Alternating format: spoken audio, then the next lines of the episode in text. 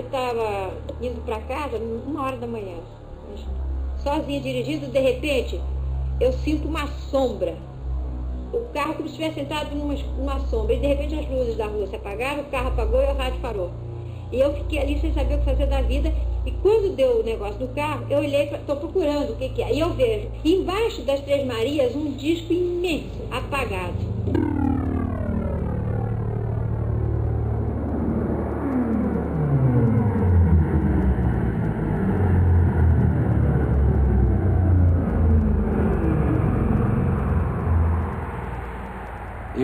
Eles abaixarem, desceram, chegaram perto de mim, eles tinham 80 centímetros, eu calculo, de altura, com uma roupa azul, um azulzinho claro cor de céu.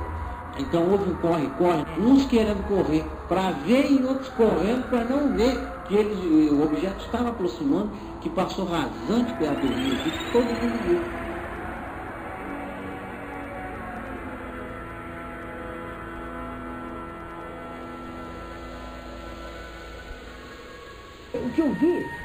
Já vi até hoje. O tronco é largo, é escamoso, a cabeça que é lisa e no alto, tipo uma, uma antena assim, dessa altura assim, aí um deles fez um gesto assim, em direção ao disco, entende? E aí eu segui ele, um atrás de mim, outro do meu lado e outro na frente. Segui eles para lá.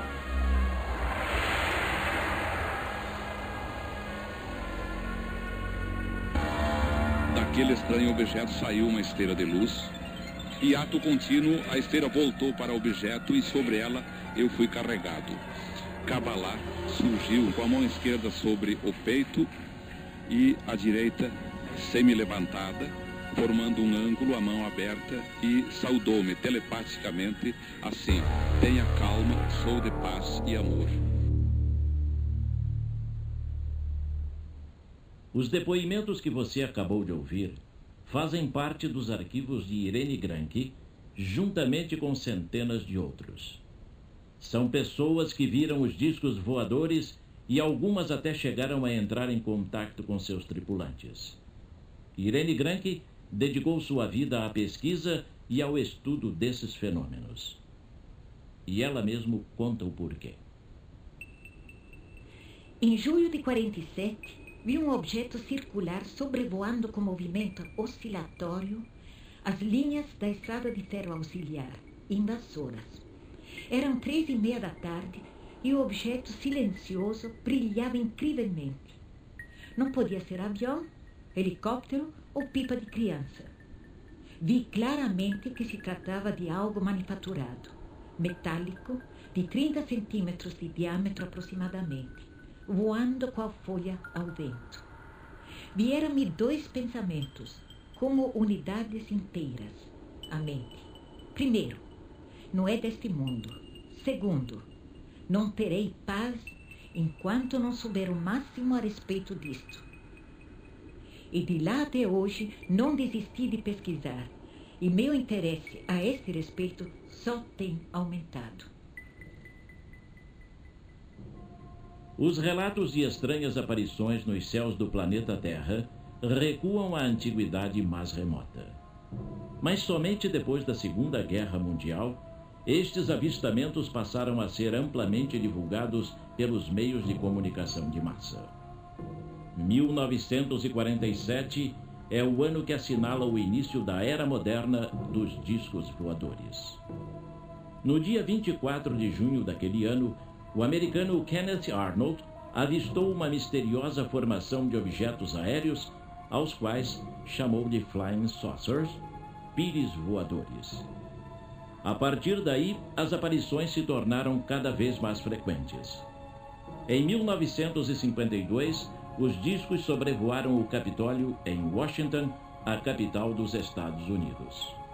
Surgiam em todas as partes do mundo foram vistos por milhares de pessoas e, em alguns casos, filmados e fotografados. No Brasil também. Na década de 50, a imprensa registrou inúmeros casos de avistamentos. Incapazes de determinar sua origem e natureza, as autoridades usaram a designação UFO ou OVNI, isto é, objeto voador não identificado. Recentemente, em 1986, 21 desses objetos foram detectados pela Força Aérea Brasileira, tanto visualmente quanto pelo radar, conforme o ministro da Aeronáutica, Brigadeiro Octávio Moreira Lima, admitiu publicamente em pronunciamento oficial.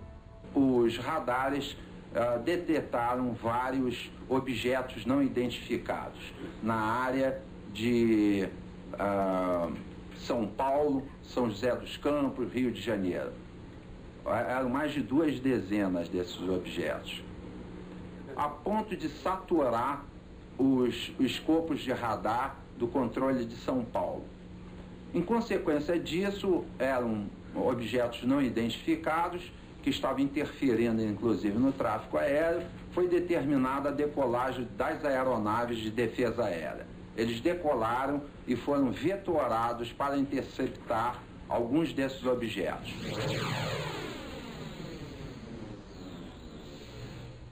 The UFO phenomenon is truly a phenomenon of our time. Esta é uma entrevista com o falecido J. Allen Hynek, consultor do filme Contactos Imediatos do Terceiro Grau, astrofísico, consultor científico do projeto Blue Book da Força Aérea Americana e considerado, até sua morte, a maior autoridade mundial em discos voadores. Hynek acentua que três fatos em relação ao fenômeno são inegáveis. Primeiro, os relatos existem.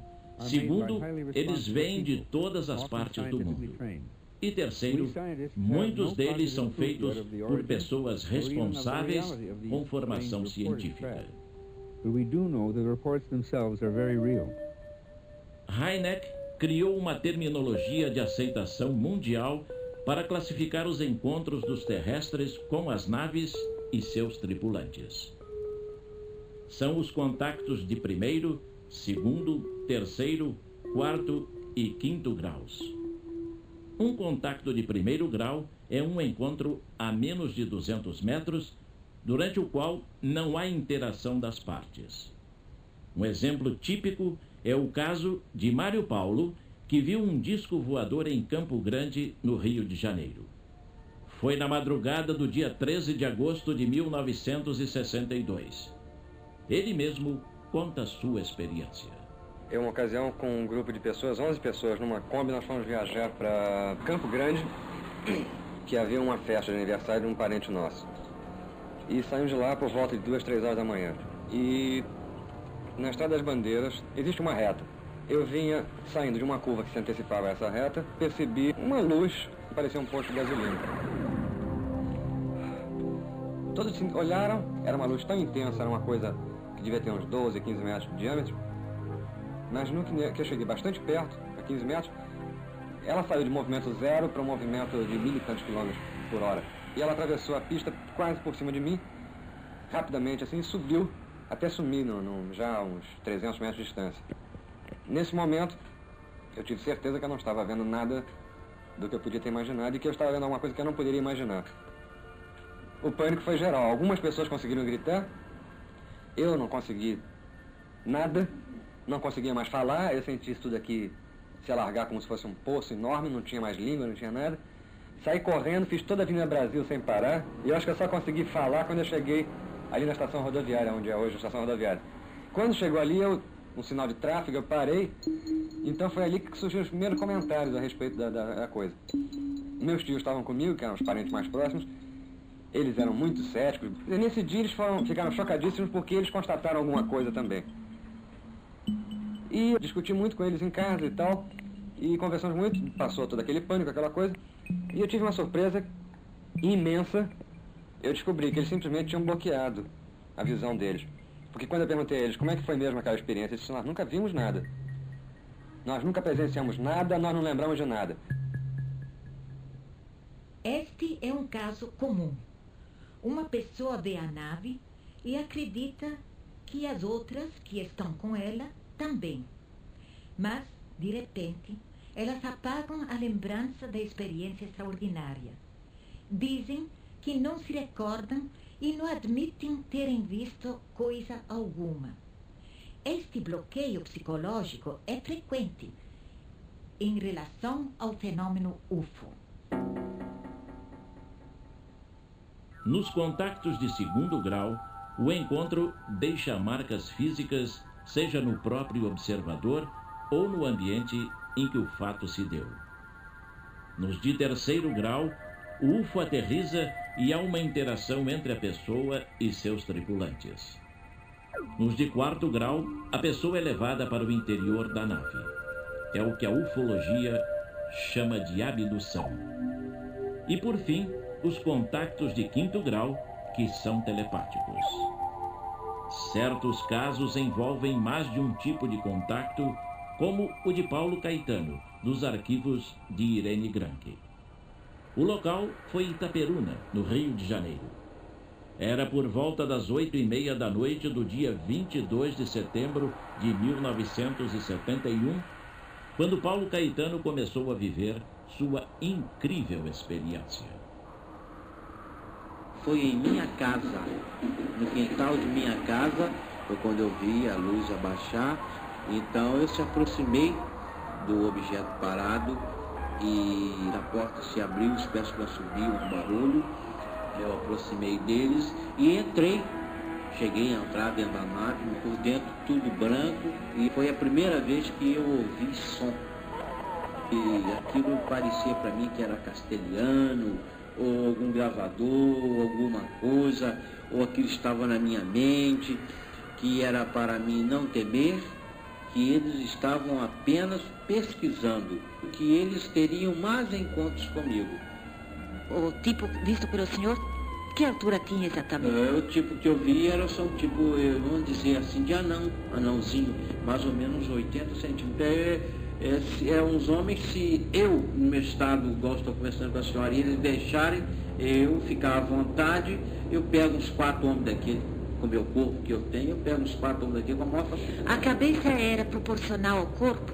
Não, senhora, eles tinham tamanho, tanto faz a cabeça dele, era uma cabeça assim bem feita, tamanho pequeno, não era aqueles cabeção grande, nem nada não. Só e os olhos? Não vi os olhos, não vi nada, só dava aquilo para ver muito mal. Eu vi que eles tinham separação, espécie de um capacete romano, usando na cabeça, e queixo eu afirmo que eles têm porque eu vi. Isso. Lábios deu para ver, não, boca? Lábios, boca. Braços e mãos dava para ver? Não dava, não vi mão deles, não vi braço, eu vi tudo coberto.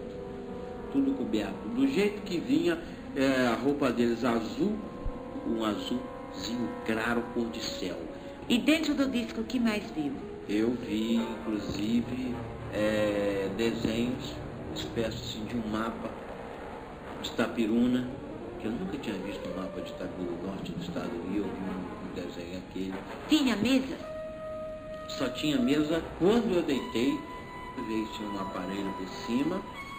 É, Você deitou? Deitei, deitei e as pernas ficou balangando. Só deitado e as pernas ficavam balangando.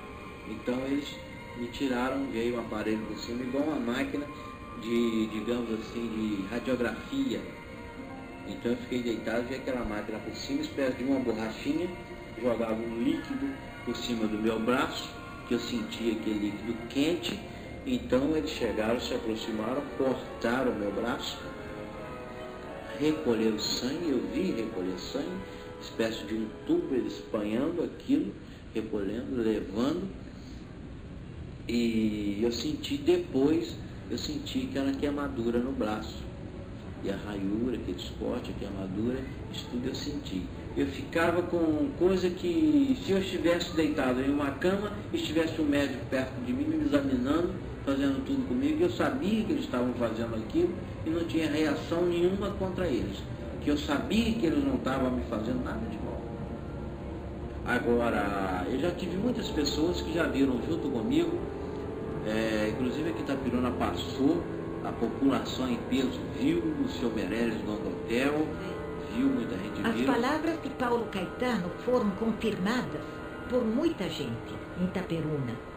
Uma delas é Dona Olga, esposa do Sr. Meirelles, o dono do hotel onde fiquei hospedada quando lá estive para pessoalmente pesquisar o caso, tendo na oportunidade gravado com Dona Olga o seguinte depoimento. Engraçado, foi na hora da novela. Foi às oito e meia da noite. Às oito e meia. Oito e meia. É, eu larguei até a novela para ver. Dona Olga, por favor, descreva o feitio da nave. Feitio de um buquijão de gás, mas todo iluminado, igual um arco-íris, a cor. Aquele andando, andando, mas aquele silencioso, no mesmo lugar que eu vi da primeira vez. Depois pegou sair fogo, vai sair assim aqueles raios luminosos. De que cor? Verde, amarelo, vermelho, de todas as cores assim. E aí essa moça, a Elza, é que viu, nós estávamos começando a tirar o jantar, correu lá na cozinha para me chamar, nós viemos todos correndo e todos viram. Não foi só eu e ela não, todos viram. Compreendo, aqui do hotel todos. Todos, até esse velho da gerência, Sussulívio, Ah, ele viu. viu também, veio correndo e todo mundo. E a senhora, seu marido viram, seu neto Fernando, Viu, Sebastião, meu filho, viu. todos se E viram. todos viram, esse pessoal daqui de baixo, todos viram. Sim. Uma preta ia da Luísa, viu?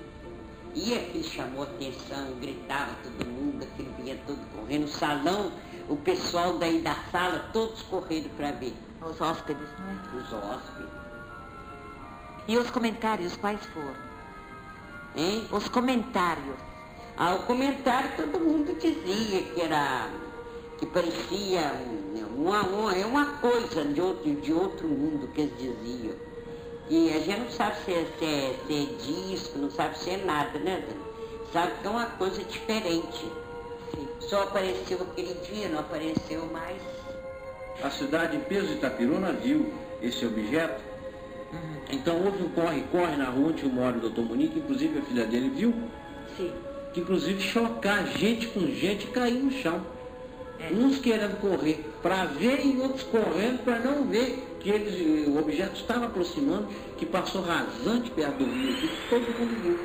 Agora tem um local aqui que eu vou sempre, onde eu vejo, é uma distância calculadamente de uns 10 quilômetros de distância dá para se ver, a luz vem, ela vem, vem, vem, vem, vem, andando, andando, andando, andando, andando, andando, andando, andando, e a gente acompanhando ela com binóculo. Sem binóculo, quem tem binóculo vai com binóculo, quem não tem, vai olhando de olho nu. Ela vai andando, vai andando até um certo ponto. Chega aqui a certo ponto, apaga, some e não aparece mais. É de domínio público, pelo menos em Itaperuna, que Paulo Caetano já teve várias experiências de encontros imediatos. Gostaria que nos contasse como é que você pressente o momento de fazer contato. Por exemplo, eu estou aqui eu estou com a senhora. Então eu, de repente, daquela, não sei, o troço, eu vou embora normalmente, saio daqui, pego meu carro, vou e tenho encontro. Pego, eh, às vezes com destino de ir para minha casa e não vou para minha casa, vou para a estrada. Quando é daí a horas eu chego com a notícia que viu disso. Mas é, eu tenho pressentimento comigo que quando eles querem encontrar comigo, eu saio sozinho, sem ninguém, vou, vejo. O que o senhor sente quando tem esses encontros? Eu estando com eles e eu não tenho pensamento assim, digamos, eu não penso em nada, eu só fico com aquele pensamento, é, só em coisa boa, só, mas não, não digo assim, digamos que eu estou pensando em ficar rico, numa coisa, em outra, só fico com a ideia leve, a ideia descansada, isso eu sinto.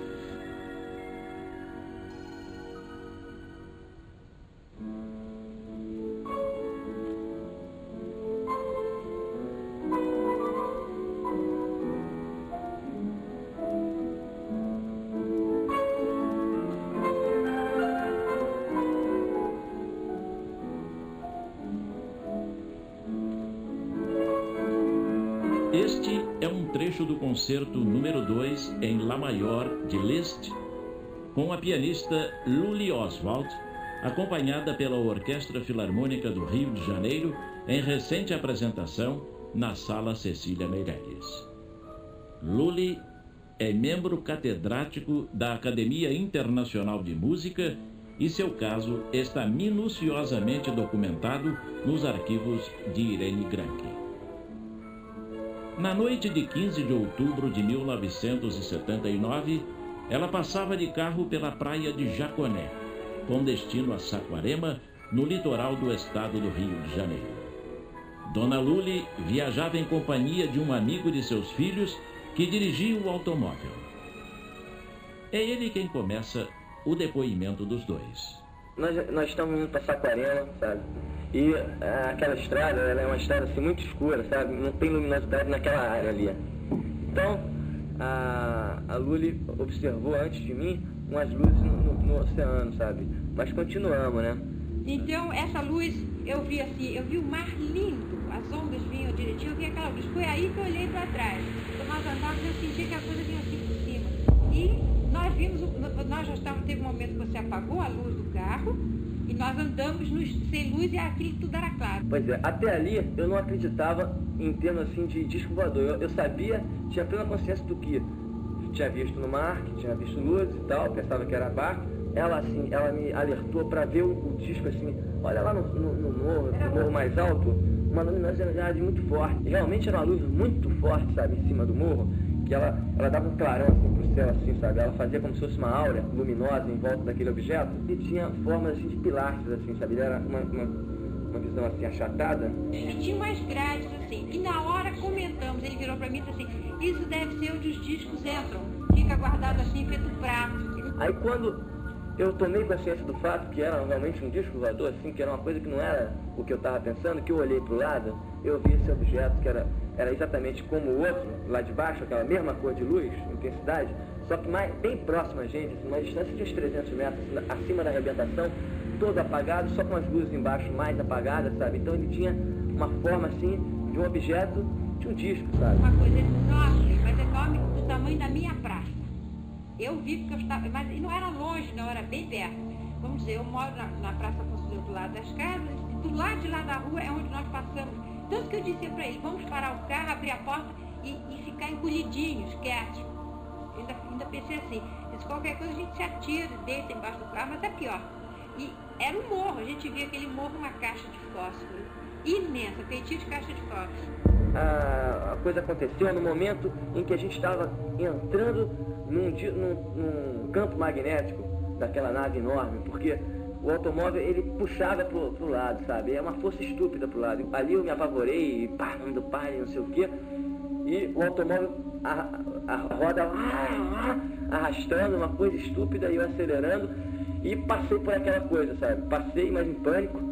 Isso a gente já estava entre os dois morros, numa força onde, vamos supor que aquela, aquele campo magnético tivesse mais, mais assim, mais agudo, mais forte ali, houvesse assim realmente a força mais forte do campo. Então eu acelerei o automóvel. Foi quando eu tive o visual dos dois discos que saíram de trás do morro na direção de Ponta Negra. E eles apareciam em forma assim, um do lado do outro, mas numa velocidade assim rápida, sabe? em direção a gente. De repente aquela vibração, o carro dava aquela tremedeira, aquela tremedeira. E aí o que aconteceu? O toca-fita disparou, sabe? E a porta batia, sabe? A porta batia, a porta. Eu digo, pronto, saiu o negócio. Tem um disco imenso. Ah, imenso, era o tamanho de uma, de uma casa imensa. Uma casa no céu. Eu só tive medo quando nós fomos cercados. Ali foi muito violento de verdade. Porque nós tínhamos os dois discos do mar. Tinha aquele redondo que estava na costa da praia, já são três. Dois que vieram em cima do carro, mas em direção a ele. Aí o raio veio nos pegou daqui. Depois eu nem sei o que aconteceu. E ele também não se lembra de mais do que empatamos nessa história. Eu não me lembro mais de nada até chegar no asfalto. Agora, quando eu cheguei no asfalto, eu não cheguei devagar. Achei que eu cheguei numa velocidade como se eu estivesse normalmente a 90 de Não, de repente soltou o carro. Foi isso. sabe? Como se o carro fosse soltado assim. Soltado de repente, nós temos feito um foguete. Estava na estrada de asfalto e você deu o nosso, não eu tenho asfalto. Agora, depois é que meu filho, um dos meninos, me chamou a atenção. Mãe, como você sai de Saquarema? Às 10 e meia, 11 horas e chega em casa às 3 e meia da manhã. Que, como é que foi? Vocês devem ver o que, que houve, porque alguma coisa aconteceu. Uma, uma viagem que no máximo a pessoa leva uma hora e meia, vocês levaram quatro horas de viagem? Aí que nos despertou a ideia, uai, o que, que aconteceu?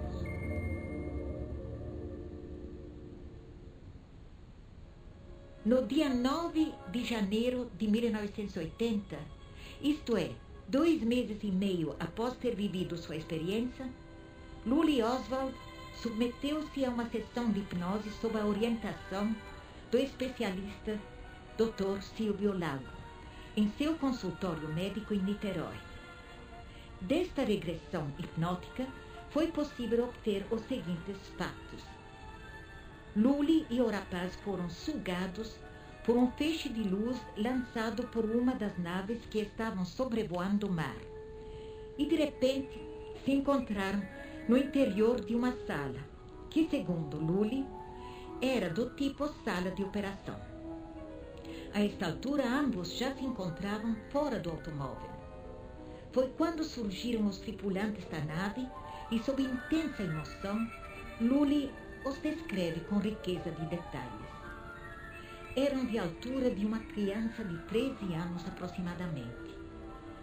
Pele cinza, de aspecto repelente, pés de pato, braços finos, usavam máscaras, talvez máscaras de oxigênio, tinham o nariz longo, afilado e as orelhas semelhantes às de um rato. Telepaticamente, um deles explicou a Lully serem provenientes de um mundo existente no interior da Terra, que se comunicava com a superfície através de um túnel debaixo do mar da Patagônia.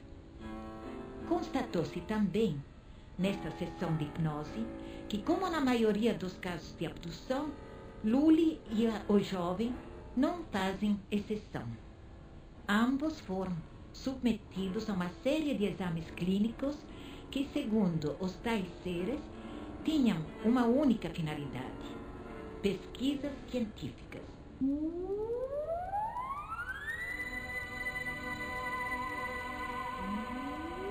Então foi uma coisa muito séria e eu penso muito nisso, viu? Vira e mexe, eu estou pensando na seriedade do assunto. Não é um assunto para se brincar, é uma coisa para pesquisar com muito equilíbrio mas um equilíbrio total. Não é dizer eu vi uma luzinha, eu vi isso, não sei o quê. Não, é muito, muito, muito sério.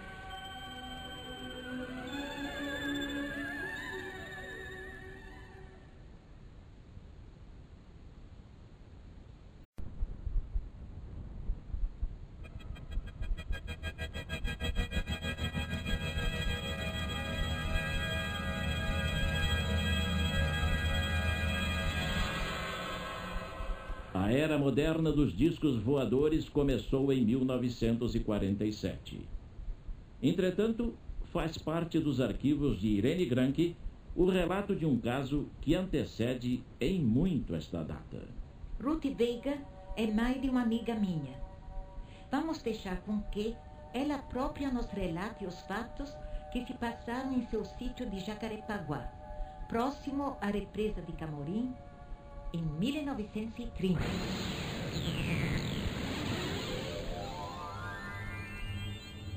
Foi em 1930, princípio de 1930.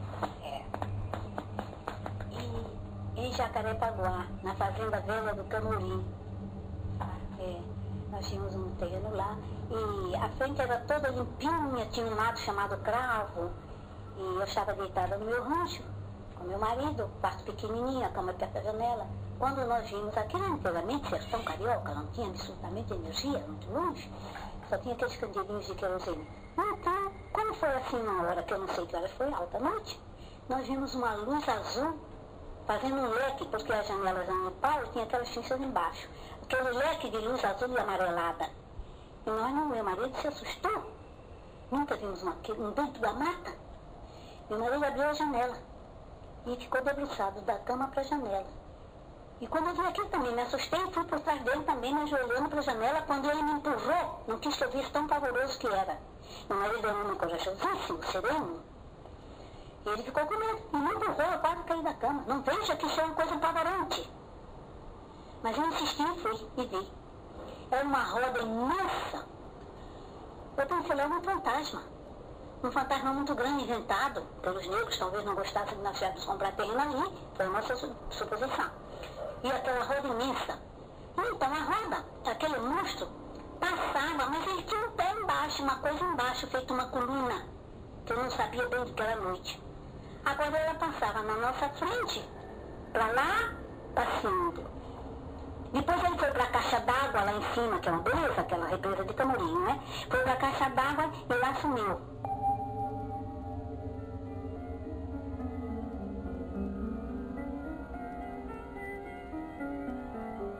Foi ainda nos anos 60 que muitos pesquisadores começaram a procurar, nos textos arcaicos, a explicação para o fenômeno UFO, que, pelo visto, parece ser tão ou mais antigo que o homem. Para alguns, inclusive, ele esclarece definitivamente o aparecimento da espécie humana no planeta Terra. Na Bíblia, são muitas as passagens que sugerem a presença dos OVNIs entre nós mas não só na Bíblia. Nos livros sagrados de quase todas as religiões há evidências da presença extraterrestre. O fato é que todas as culturas registram fenômenos celestes inexplicados que passam a fazer parte de suas tradições religiosas. Os contatos humanos com outros planetas, outros mundos, outros seres, perdem-se na noite dos tempos. No Brasil, a pesquisa ufológica começou na década de 50, em consequência do grande surto de avistamentos que se verificou naqueles anos. Um dos principais pioneiros foi o Dr. Olavo Fontes, considerado, nas décadas de 50 e 60, a maior autoridade mundial em ufologia. Em 1967, poucos meses antes de sua morte, aos 43 anos de idade, o Dr. Olavo concedeu uma entrevista ao programa A Voz da América. Do Rio de Janeiro para a Voz da América, fala o repórter Volney Silva. Nossa reportagem hoje tem o prazer de entrevistar uma das maiores autoridades no problema discos voadores, o Dr. Olavo Fontes, médico assistente da Faculdade de Medicina do Estado da Guanabara e diretor da APRO, Organização de Pesquisas de Fenômenos Aéreos. Inicialmente, Dr. Olavo, já foi devidamente comprovada a existência dos discos voadores? Em relação ao que foi feito no Brasil, nós temos até agora, desde 1954, aproximadamente 2 mil casos estudados. E desses 2 mil casos, nós temos 300 casos muito bem estudados e que são realmente observações de objetos não identificados. Nós podemos dizer que existe o fenômeno e que quando testemunhas relatam a observação de objetos não identificados, elas, de um modo geral, estão realmente relatando um acontecimento real. Doutor Olavo, no Brasil, onde é que esses fenômenos ocorrem com mais frequência? Existe uma frequência maior na região centro-sul, principalmente nos estados de Minas Gerais, São Paulo e Rio Grande do Sul, havendo, em terceiro e quarto lugar, uma maior incidência na região Nordeste. Obrigado por suas informações, Dr. Olavo Fontes. Agora voltamos o nosso microfone à sua inteira disposição para mais algum esclarecimento que deseje fazer. Eu queria chamar a atenção para a observação de que esses objetos não aparecem ao acaso, e sim periodicamente, sob a forma de ondas. Ondas de aparecimento que têm uma frequência com intervalos de 26 e 26 meses. O Dr. Olavo Fontes foi o primeiro pesquisador a analisar um fragmento de disco voador. Era uma nave que havia explodido em Ubatuba e ele verificou que se tratava de magnésio cujo teor de pureza atingia níveis altíssimos ainda não encontrados por nós aqui na Terra.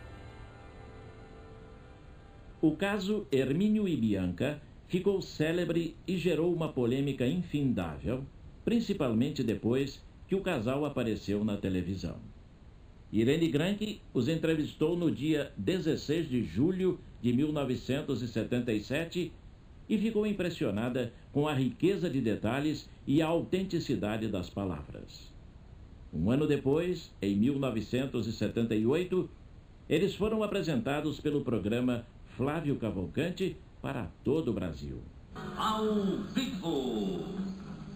A rede Tupi de televisão volta a apresentar. Flávio Cavalcante. Vamos ter hoje aqui, novamente o casal que nos declara que foi a, a diantor do disco voador. Bem, mas vamos ao programa de hoje. Por gentileza, Hermínio e Bianca, pode entrar. É um casal realmente sério, não estão atrás de nenhuma promoção, pelo contrário, eles é que foram procurados pela reportagem do programa Flávio Cavalcante. E de maneira rápida, eles declararam semana passada, domingo passado no programa, ficamos sabendo, primeiro, que Bianca e Hermínio passaram dois dias no disco e na nave mãe. Dois, que comeram, beberam, dormiram, sendo muito bem tratados. Três, que os tripulantes têm a aparência de seres humanos com mais ou menos dois metros de altura. Quatro, que sua missão é preparar um contato mais direto com os habitantes do planeta Terra. Cinco, que já existe gente da Terra morando em outros mundos. Gente de outros mundos morando na Terra. Ainda mais disseram Hermínio e Bianca. Atenção! Dia 12 de janeiro de 1976, esse casal saiu do Rio às seis da tarde indo para Belo Horizonte. Perto de Matias Barbosa, Hermínio estacionou o carro no acostamento para tirar um cochilo. Bianca viu o que lhe pareceu ser um balão. Súbito, pareceu-lhe que um avião estava caindo em cima do carro. Gritou. Era nave. Os dois ficaram grudados no assento do carro. Este foi sugado por atração irresistível para dentro da nave que flutuava acima. Viram-se num cômodo circular, iluminado por luz que jorrava diretamente das paredes, sem a presença de lâmpadas. Pareceu estar dentro de uma lâmpada, disse Bianca. Parecia dia. Abre-se a porta do teto. Descem dois rapazes. Por gentileza, e aí? Quando desceram os dois rapazes? Eles olharam dentro do carro e depois um deles deu a volta indo até onde eu estava, do lado da porta, e fez sinal para que eu saísse dentro. Mas o meu nervoso era tanto, tanto que eu não conseguia abrir a porta. Eu queria abrir, mas não tinha jeito, não tinha força. Então ele pegou o Hermínio, sabe? Ele esticou o braço e abriu a porta. E nisso o rapaz. Quem abriu a porta? Foi o Hermínio mesmo ou foi o próprio não foi ele que abriu. A porta estava um pouco enguiçada, sabe? O carro era um pouco antigo, então eu dei um porrão na porta e ele ajudou a abrir. Uhum. Emílio, eu, o que, é que você sentia? O que, é que você achava que era? Eu, a primeira impressão, assim. Eu não sabia que era disco voador, no, no, meu... Você acreditava nisso? Não, eu não acreditava. Não acreditava. Meu conceito religioso, a minha formação era completamente diferente. Eu não podia, eu não vi o disco, não sabia o que estava acontecendo. Era, um, era uma coisa muito estranha mesmo. Sim. Mas, Bianca, maltrataram vocês? Não, nem um pouco. O que, é que ele disse? Eu sou? Eu sou Carrão. Antes, antes de tudo, ele disse para mim assim, a primeira frase que ele disse foi, seja bem-vinda.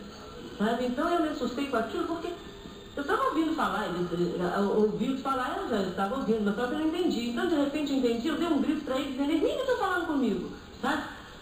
Então ele repetiu de novo. Seja bem-vinda. Aí disse o nome, eu sou Carran, entende? Eles não acreditam no Deus, por exemplo? Não, eles acreditam em Deus sim. No mundo de Carran, é verdade que ninguém fica velho, Hermínio? É, segundo o que Carran me disse, é, a velhice é uma doença. É uma doença? É uma doença. E o que, é que acontece lá com eles? É, eles não envelhecem, eles têm um controle sobre a matéria tem o controle? Controle sobre a matéria. Sobre a matéria? Ah, ah parece que uma troca de matéria. É, existe, pelo menos a explicação dele, ele diz que na terra dele eles não morrem, perdem a matéria.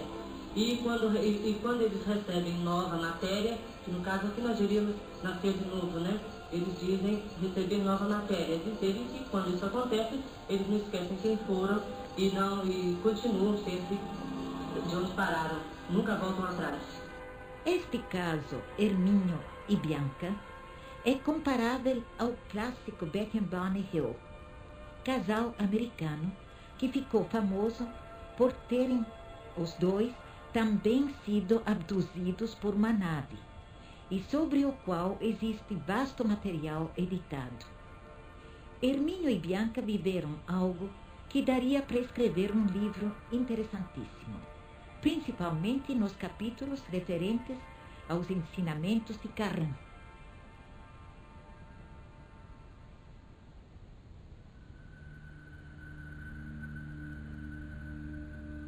Eram mais ou menos duas e quinze da madrugada de quinta-feira, 15 de setembro de 1977, quando Antônio Larrubia saiu para trabalhar. Como de costume, desceu a trilha que atravessava um campo de futebol rumo ao ponto final do ônibus da firma em que trabalhava. Perto de uma das balizas do campo, viu algo que parecia um enorme chapéu cinzento de boca para baixo ia de uma lateral do campo à outra com cerca de 70 metros de diâmetro. Ao ver aquele estranho objeto, La Rúbia imediatamente pensou em voltar para casa. Mas já era tarde demais. Mas nesse exato momento a gente viu uma luz, que não sei de onde é que veio também, só pode ter sido do disco, né? Uma luz azul intensa, que me imobilizou, assim no modo de dizer, sem poder sair do lugar. Tipo um vidro invisível, que eu, eu batia numa coisa e não sabia o quê. Aí que surgiu três daqueles, que é robô. Aí um deles fez um gesto assim, em direção ao disco, entendeu? E aí eu segui eles, um atrás de mim, outro do meu lado e outro na frente. Segui eles para lá. Aí senti um tremor. Eu já estava dentro do disco, um, um, assim, bem claro, tudo de alumínio dentro. Aí nisso eu olhei para trás, quando eu vi tremor, eu olhei para trás, assim para fora. Eu estava no alto porque via a praça toda de cima. As mangueiras, tem lá os prédios na praça ali, no campo de futebol os postes por cima, o gramado todinho, eu estava indo do lado sul, subindo. Mas subindo que eu vi na praça que não vi, né? Agora eu vou explicar direitinho como é o formato deles, entende? Primeiro, a cabeça parece essa bola americana, que fala que é rubio, né? Rubio, assim. Não, não, não, tem cabelo, não tem nada, é tipo uma cor de alumínio, liso, tem, não muito, muito assim, brilhoso. No lugar dos olhos, é aquele espelhinho, tipo espelho de bolso. Eu vou fazer uma comparação assim, porque o que eu vi não é nada que já vi até hoje. O tronco é escamoso, o tipo de escama não sei como é que é. Parece escama de peixe, assim, entende? Mas tudo alumínio. E a parte de baixo, que é, é tipo um ferro de alumínio, entende? Embaixo, tipo um prato, que apoia no chão. Entende? E daí a pessoa que estou nesse tamboretezinho de parte de naquilo, entende? Um braço, parece uma, uma, uma, uma tromba de elefante, um, é, tipo um braço tromba todo escamoso também, ele vai afinando, afinando e fica debruçando nesse dedo, quase arrastando no chão. No alto da cabeça, que isso eu pude perceber lá dentro do disco. É, é tipo uma, uma antena assim, dessa altura assim, com tipo uma colherzinha, que parece que é o radar dele, então que faz muito movimento, gira muito para todo lado. Entende? Aí eu perguntei, o que, é que vocês querem comigo? Quem são vocês? Entende? Aí eu vi meu som, naquele som alto que eu nunca ouvi, entende? E eu percebi que eles caíram por cima do outro, assim, bem, depois vieram se levantando tipo uma câmera lenta, né? De trás, de trás para frente, assim eles, e outra. E todos eles tinham aquela antenazinha e eram iguais, todos eles. E eles, quando eles saíram, estavam todos querendo segurar, tapar alguma coisa com, aquela, com aqueles braços tromba, né?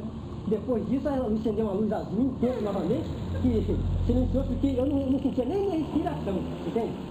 E eu ficava de boca aberta procurando o ar e não, não, não sentia o meu ar. Né? Assim, aquela, aquele som, né? Sim, e tinha um aparelho dentro da nave? O único aparelho que eu vi lá dentro foi tipo, vou explicar assim, tipo um pianinho. Porque eles, no corpo deles também assim, em toda a volta do corpo, eles tinham um aparelho, tipo aparelho de seringa de injeção.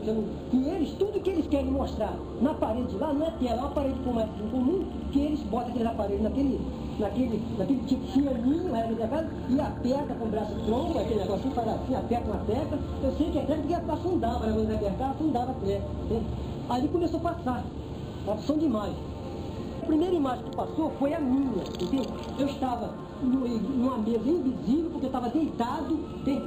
Eu, eu, eu, carregava uma bolsa dessa de, da banha, né, de papelão, porque sempre que eu, eu voltava do serviço, sempre trazia qualquer verdura, qualquer coisa, né, pra casa. Aí, passou minha imagem, entende? Eu nuzinho, deitado, e dois dedos nos meus pés, e aquele aparelhozinho. Aí, mostrou lá, eu andando curvado com a minha bolsa e minhas costas saindo aquela fumaça. isso tudo já aconteceram comigo, esses problemas todos que eu vi lá na imagem. A outra foi o cachorro, ele estava parece danado, porque estava babando muito, latindo daqueles botes, mas eu acho que ele estava preso igual a mim. Porque ele estava pertinho assim daquele robô, o robô estava na frente dele inofensivo, sem fazer gesto nenhum, entende? E ele queria pegar o robô. O cachorro, eu calculo, porque eu não vi o som, né? O cachorro deu aquele latido, eu calculo uns 4 a 5 latidos mais. Entende? Aí aquele robô começou a se desmanchar. Igual assim um mingau, que joga assim, ele vem se desmanchando assim. Entende? Aí nisso sai um deles de lá e apontou assim para a imagem do cachorro assim, e o cachorro ficou todo azulado. Aí aquela imagem de seis igual a água assim que escorre, né? E o cachorro veio se desmanchando, igual o mingau também. Aí aquela imagem acabou. Aí o cientista estava no chão, fora do disco, já conhecendo o chão, a praça, que é a terra da estação, entende? Aí eu falei assim, poxa, mas já estou no chão, o que está acontecendo? Aí cadê o disco? E eu olhei para trás, não vi disco nenhum. Aí eu olhei para cima, sei lá que um reflexo inteiro, né? Eu olhei para cima, vi aquela coisa, igual um balão, entende? Mas sem, sem fogo, sem nada, sem, sem abertura, sem nada, entende? Parece que sumindo e sumiu.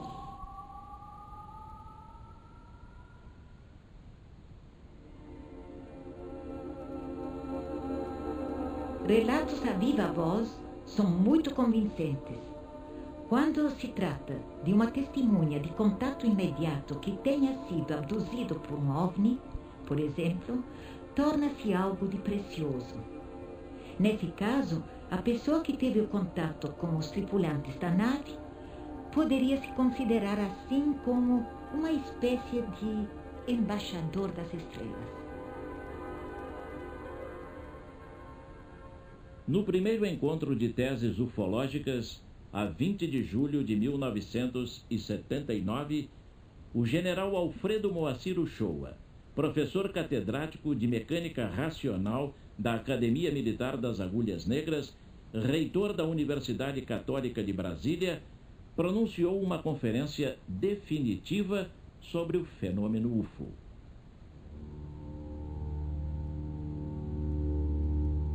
Em nosso sistema não pode haver vida. Não pode haver vida inteligente, nem seres avançados. Muito bem. Mas a questão positiva é o seguinte, mas os seres estão aí. Os seres estão aí. Quem estuda hoje esse problema e ainda tem dúvida sobre a presença de seres tão terráqueos entre nós, nós ficamos estarrecidos com isso e acabamos afirmando: essa pessoa não estudou, não se informou. Nós já criamos uma situação em que nós podemos fazer uma reunião com médico, em que nós podemos escrever sobre essas coisas, em que nós podemos dizer sobre essas coisas sem estarmos arriscados a ir para as masmorras ou para perdermos a preciosa vida nas fogueiras inquisitoriais. Bom, então o problema. Ficarmos espantados e a ciência se espanta. Mas como? Não pode haver vida como a nossa fora do nosso planeta. Quando fizemos esse curso da Superior de Guerra, em 1960, assistimos na ABI um filme liderado pela Força Aérea Americana. Um filme liderado pela Força Aérea Americana, que a ação cultural americana liderou para os alunos, os estagiários da Escola de Guerra. E nesse filme aparecia a visita, repare bem, a visita de 14 objetos ao Washington. Visita objetiva no radar, subida dos aviões a jato para encontrar os objetos, a maneira que eles se comportaram quando os jatos chegaram. Depois desaparece tudo aquilo subitamente Repetidamente surge novamente os tais objetos, dois jatos chegam no campo, aí eles aparecem novamente e vão se fechando em forma de anel. Um filme emocionantíssimo, com o qual terminou aquela demonstração liberada pela Força Aérea Americana. Enfim, era uma parada, uma parada incrível. Então, se eles não podem ser do sistema solar, não podem vir de fora, então não existem. Mas o papel é que eles existem, estão aí. Pelo amor de Deus, gente, raciocine que essa perplexidade decorre ainda da ignorância em que nós estamos da verdade universal. Temos, antes de mais nada, de ser humildes, reconhecermos que estamos no princípio, vamos dizer assim, de uma verdadeira e divina caminhada. Se nós não nos abrimos assim com humildade, como o professor Gustavo disse, duvidando sempre, mas duvidando com inteligência de quem quer aprender, nós ficaremos nesse, nesse terra-terra, muito avançado é verdade, mas que culminou numa bomba atômica que pode destruir a própria pretensão humana, afundando essa pretensão da humanidade atual em fogo, como essa pretensão já foi afundada no fundo das águas.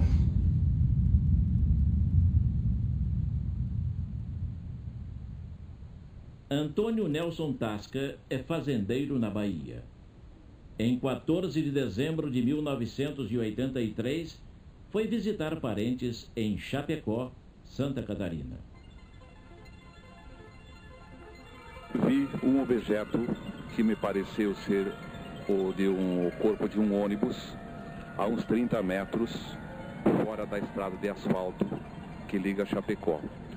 Daquele estranho objeto saiu uma esteira de luz com talvez um metro de largura, bastante luminosa, passou por mim, sob meus pés, não me produziu nenhum mal-estar, nenhum solavanco, nenhuma trepidação. E ato contínuo, a esteira voltou para o objeto e sobre ela eu fui carregado. Cabalá surgiu por uma abertura que se fez na parede daquela, daquela sala em que me encontrava. Cabalá entrou à direita, com a mão esquerda sobre o peito e a direita semi-levantada e saudou-me telepaticamente assim: Tenha calma, sou de paz e amor. Quem é a senhora e de onde vem? E recebi, antes de fazer a pergunta, a resposta, telepaticamente, eh, na metade direita do, da minha cabeça, do cérebro. A resposta foi: Sou Cabalá, mensageiro do mundo de Agali. Venho em missão de paz e amor. Então perguntei-lhe, eh, ou formulei a pergunta dentro de mim, assim: Onde estamos? E como resposta, no oceano, a 180 metros abaixo do nível do mar. Senti uma sede profunda. Comuniquei tal fato a Kabbalah, dizendo inclusive que além da sede eu me sentia perturbado diante eh, com a presença dela, talvez pela beleza fascinante.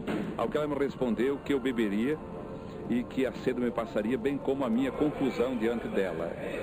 Após haver ingerido os líquidos, ela me disse mais ou menos isto. Agora temos uma missão a cumprir. Ambos estamos em estado de graça. Perguntei uh, se eu seria devolvido ao meu mundo. Me respondeu sim, mas tem hora certa para isso. Caso contrário, poderá ser devolvido muito longe daqui. E agora faço o portador de uma mensagem a todos os povos da terra. Não recue ou não desanime, algo assim, diante de obstáculos ou incompreensões. Simplesmente ela tornou a pôr a mão esquerda sobre o peito, a, a direita elevada assim, aberta, e repetiu, sem mais nem menos, paz e amor.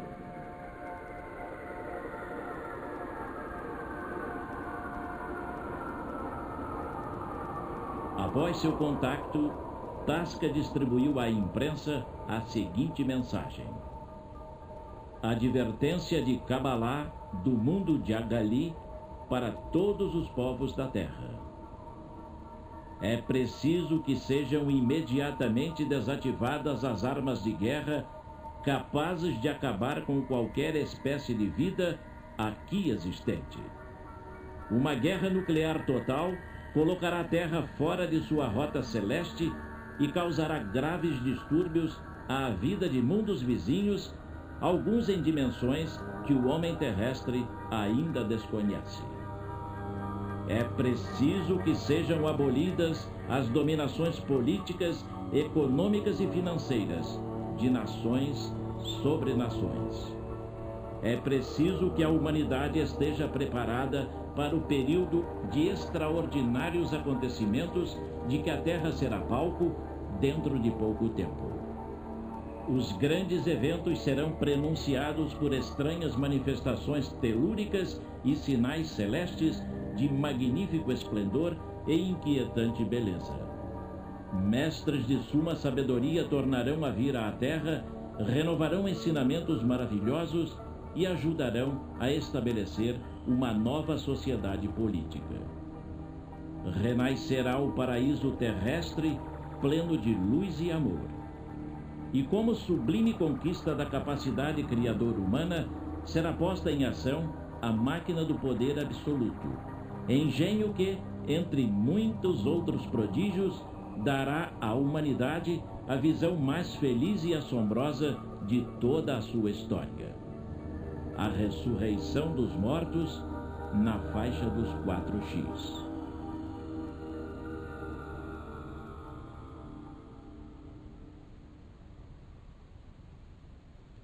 A NASA, organismo responsável pelo programa espacial americano, enviou nas sondas Voyager 1 e 2 uma mensagem para Júpiter, Saturno e para além do sistema solar.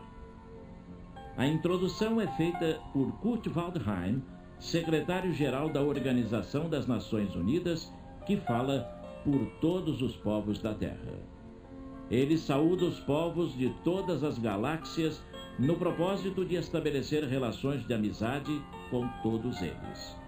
E conclui: Nós sabemos muito bem que nosso planeta e seus habitantes são apenas uma pequena parte deste imenso universo que nos cerca.